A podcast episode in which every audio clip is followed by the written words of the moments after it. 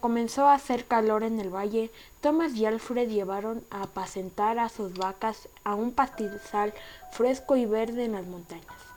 Por lo general se quedaban allí con ellas durante dos meses.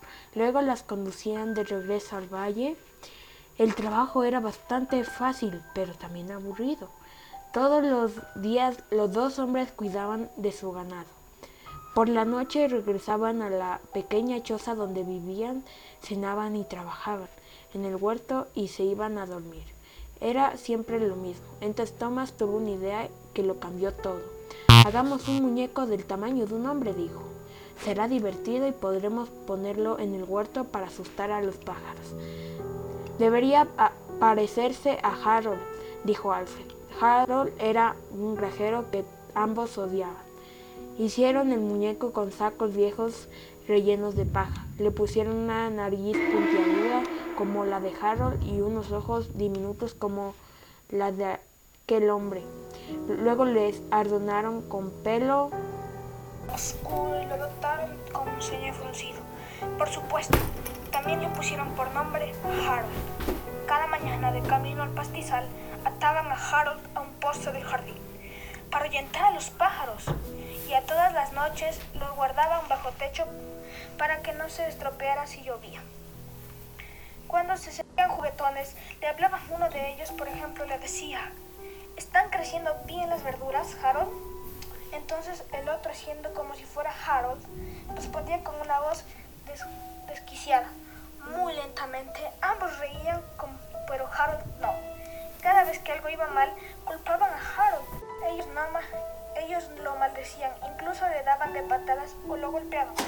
A veces uno de ellos tomaba la comida que estaba consumiendo, de la cual ambos estaban hartos, y se la untaba al muñeco en la cara. ¿Te gusta el estofado, Harold? Le preguntaban. Bueno, será mejor que lo comas. Si no quieres, ¿qué? Entonces los dos hombres se morían, se morían de la risa. Una noche después de que Tomás hubiera restregado una vez más la cara de Harold con comida, el muñeco gruñó. ¿Oíste eso? preguntó Alfred. Fue Harold, dijo Tomás. Lo, observa, lo estaba observando cuando sucedió. No, ¿cómo gruñir? preguntó Alfred. Eso solo es un saco de paja. No es posible. Arrojémoslo al fuego, dijo Tomás. Terminemos con eso. No hagamos algo estúpido, señaló Alfred. No sabemos lo que puede suceder. Cuando partamos con las vacas colina abajo, lo dejaremos aquí. Por ahora lo observaremos. todo que dejaron a Harold sentado en una esquina del muñeco, en una esquina de la cabaña. No le velaron ni lo llevaron fuera. De vez en cuando el muñeco gruñía, pero ese era todo.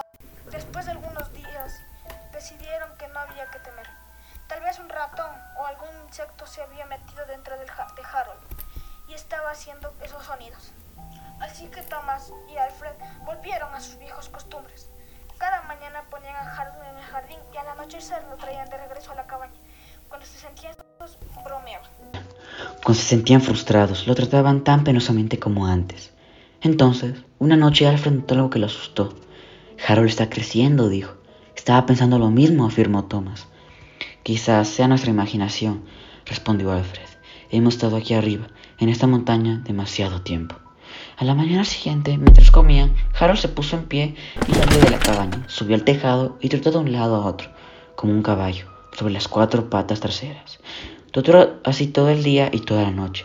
Por la mañana, Harold bajó del tejado y siguió en un rincón del pastizal.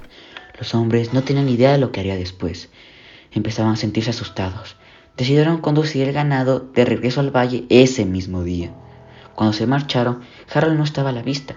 Sentían como si hubieran escapado de un gran peligro empezaron a bromear y a cantar. Pero cuando habían recorrido solo un kilómetro o dos, se dieron cuenta de que habían olvidado llevar consigo los taburetes para ordeñar. Ninguno de los dos quería regresar por ellos, porque sería muy pesaroso reemplazar los taburetes. Realmente no hay nada que temer, se, dijeron el uno al otro. Después de todo, ¿Qué podría ser un muñeco? Echaron suertes con palitos para ver cuál de ellos volvería. Tomás. Te alcanzaré, dijo este, y Alfred emprendió el camino en dirección al valle. Cuando Alfred llegó a la subida del sendero, intentó localizar a, Tomás. No lo veía por ninguna parte. pero sí vio a Harold. El muñeco volvía a estar sobre el tejado de la cabaña. Mientras Alfred observaba, Harold parecía arrodillarse y tender al sol una piel ensangrentada.